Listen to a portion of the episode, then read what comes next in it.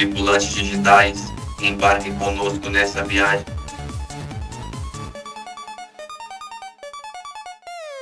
Olá, olá, ouvintes! Estamos começando mais um episódio do podcast Tripulantes Digitais e hoje estamos aqui com eu, né, Matheus, estamos também com o João. Olá. E o Gabriel. Oi.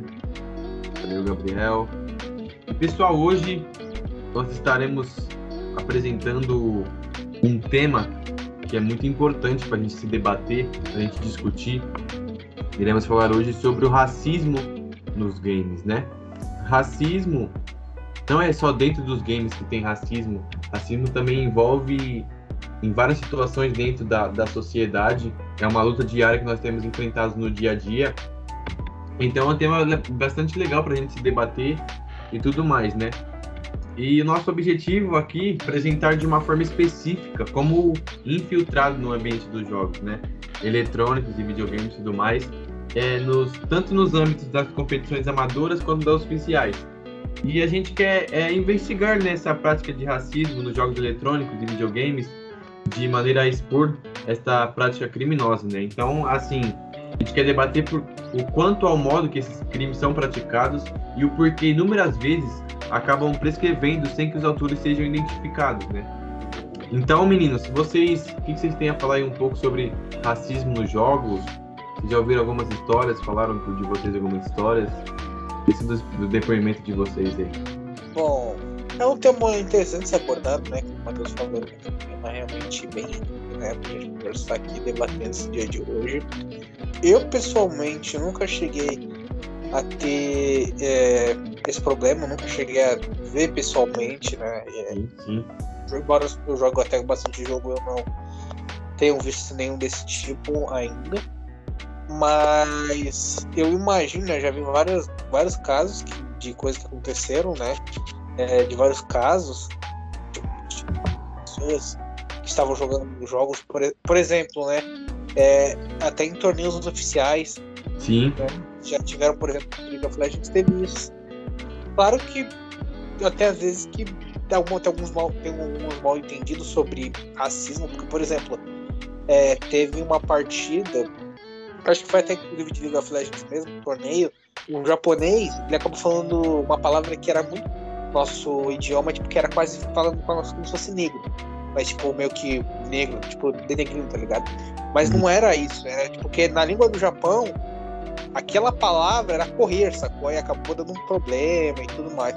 Aí esse caso realmente eu acho que, que realmente foi um engano. Mas, por exemplo, né, em geral tem casos de preconceito e racismo, né, para meu ver. Sim, sim. Também é presente em toda a sociedade, né? No Brasil, ele abriga o maior mercado de games da América Latina, né? Foi feita uma pesquisa que destacou que nunca se jogou tantos jogos eletrônicos e que 72% dos brasileiros afirmam jogar algum jogo como forma de entretenimento ou profissionalmente. Então, assim, que em relação à etnia desses, desses jogadores, é, quase metade da população se identifica como branca.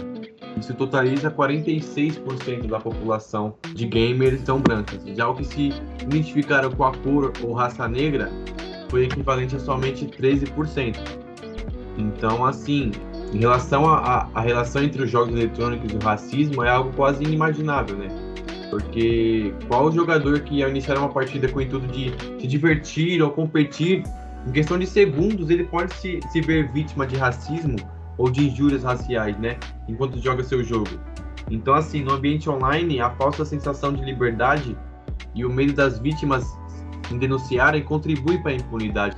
Aliás, os dados apresentados de, da porcentagem de usuários uhum. da, da cor mencionada relembra o último podcast em que Sim.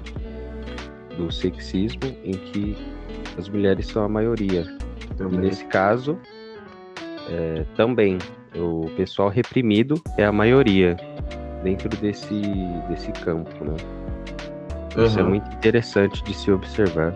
Sim, sim. É, mesmo ele sendo o, a maioria nesse, nesse campo todo de jogos digitais, eles são os oprimidos.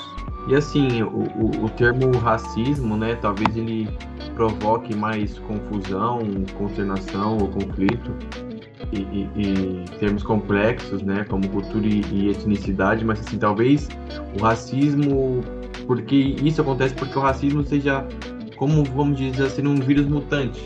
Ele, ele evolui em diferentes formas e contextos diversos.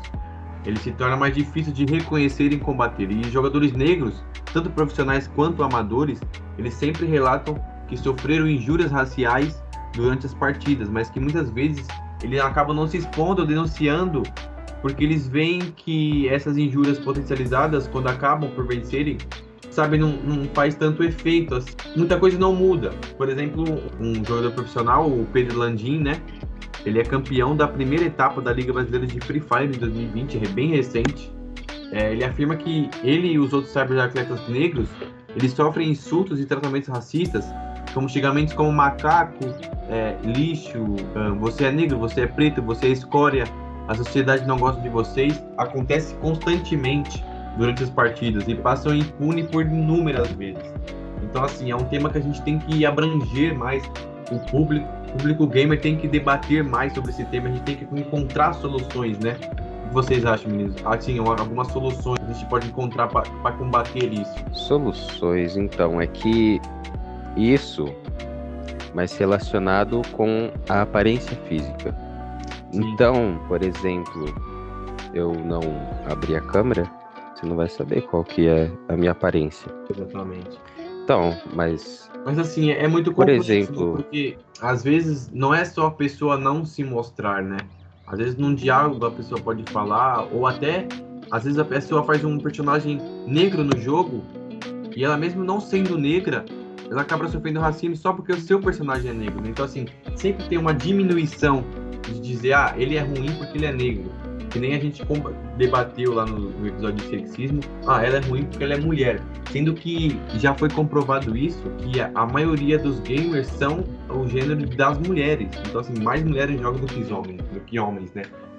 E, e, é como a gente debateu aquela vez também, eu penso dessa forma, né? Apesar de todos esses movimentos, há movimentos coletivos, como por exemplo, tem um, um movimento chamado Wakanda Streamers, por exemplo. Eles fazem trabalhos importantes é, de gerar representatividade. Mas assim, as mudanças só vão acontecer de, forma, de uma forma rápida quando elas serem definidas pela parte mais alta da hierarquia, né? Ou seja, as decisões e iniciativas elas devem partir das empresas. Isso tem que vir da raiz do jogo, né? Então, tipo assim, se existe um, um a gente vê que hoje esse tema não é muito debatido, né? É, é mais em outras ocasiões na sociedade, mas assim, se existe um horizonte de mudança, eu vejo que ele está muito longe. E infelizmente não é só no esporte, mas o cenário é um grande recorte. A gente está falando de uma política capitalista e as empresas lucram com o próprio racismo. Isso que dá indignação. Nós, enquanto coletivos, pensadores que atuam nessa área de games, de jogos, a gente vai tentando contornar isso. Então, assim, é importante que as empresas invistam mais nessa questão em consultoria. Por exemplo, eles podem colocar líderes negros que estejam ali tomando decisões diárias que não é só voltado para o mês de novembro da consciência negra, por exemplo, que a gente está vivendo. Muito legal, né? Até coincidência da gente estar tá fazendo esse episódio no mês da consciência negra. E assim, não é para ser algo pontual, eu penso que é para ser algo significativo. Né? O que vocês acham? Cara, eu acho que é um tema interessante, ser abordado. Não só num dia, mas em outros, entende? Sim, também. Também. E, por exemplo, não é só em tipo, só no meio da consciência negra que você sofre racismo, entendeu? Uhum. É, por exemplo, pode acontecer a qualquer momento. Então, é. eu acho que só no dia meio que só meio hipocrisia, entende? Eu acho que é mais interessante estender aos outros dias. Sim, exatamente. É legal falar isso, porque todo dia é dia da consciência negra. Sim. É, é uma pauta social, todos têm que ter em mente esse problema atual. Uhum, é uma luta diária, né, que as pessoas sofrem. E assim, eu vejo essa questão como um, um, um, racismo estrutural, como posso dizer. A estrutura do racismo no Brasil, ela, ela está constantemente, permeia constantemente a cultura do game dos, dos esportes, né? Isso também por ser historicamente um ambiente masculino, assim. Então, é, e acesso à tecnologia é possível entender porque a diversidade racial ainda é escassa nesse mercado de tecnologia, né? Pessoas falam muito que ah, negros não têm é, acesso a, a, computadores, a games e tudo mais. As pessoas sempre diminuindo de todas as formas os negros, né? Como eu dizia, né? Eu acho que é interessante que é, tem outros dias, né? Porque não é só um dia que a pessoa sofre assim, né? Não é consciência negra. Assim como outros casos, né? Setembro amarelo, outros dias assim. Uhum. Outras datas eu acho interessante. Sim. Mas eu acho que assim, para mudar alguma coisa na nossa sociedade sobre isso, como o Matheus falou, tem que partir de. Não, eu, eu acho que assim, não necessariamente tem que partir das empresas, como o Matheus falou. Esse até um, acho que é o ponto de divergência entre mim e ele nesse caso. Que, por exemplo, eu acho que também deve partir dos próprios players, entendeu? Os próprios fanbase. Não, sim, exatamente. É, assim, né? Tem que partir das próprias pessoas e tudo mais. Eu, eu, sei, eu sei que eu posso estar é, falando um pouco na Disney, tá? Posso estar imaginando um cenário muito possível. Mas eu acho que tem que partir das próprias pessoas, tem? Essa questão que eu disse sobre é, vir da empresa não devia ser, isso devia ser das próprias pessoas, né? Do próprio ensinamento do, do das pessoas, da própria educação das pessoas. Né? Não devia é, a gente estar tá tentando lutar contra isso e tentar criar coisas contra isso, entende? Então, tipo assim, é a gente precisa se conscientizar também. É muito importante a gente se conscientizar e pensar no lado do outro, porque a gente vai trazer alguns depoimentos que são tristes, né, de, de se ouvir. Por exemplo, um, um, um, fã de videogame e jogador de game de futebol, né, que chama Jefferson Luiz de Souza Santana, de 29 anos, ele estava jogando o jogo e foi surpreendido pelo adversário, né? É importante frisar que o Jefferson não perdeu a partida e diz assim: o jogo acabou 2 a 1 para mim. Não teve nada demais durante a partida, foi tudo normal. Do nada, recebo uma mensagem me xingando. Depois ele me chamou de macaco e enviou uma banana. Tentei falar com ele, mas não tive nenhuma resposta, relatou. Então, assim, casos como o de Jefferson, que configuram uma injúria racial, estão sujeitos apenas da lei ele se torna cada vez mais comum entre jogadores de games de futebol, que permitem a interação online entre os adversários.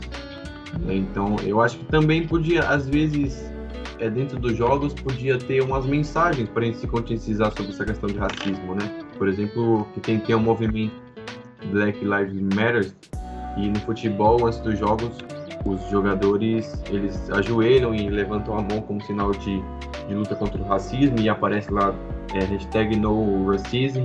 Então, assim, acho que nos jogos também deveria entrar isso. Por exemplo, no FIFA, antes de começar os jogos, os jogadores poderiam ajoelhar, sei lá, tem uma atualização e os jogadores antes dos jogos ajoelhassem e, e aparecia essa plaquinha, entendeu? Para conscientizar os, os gamers online também, né?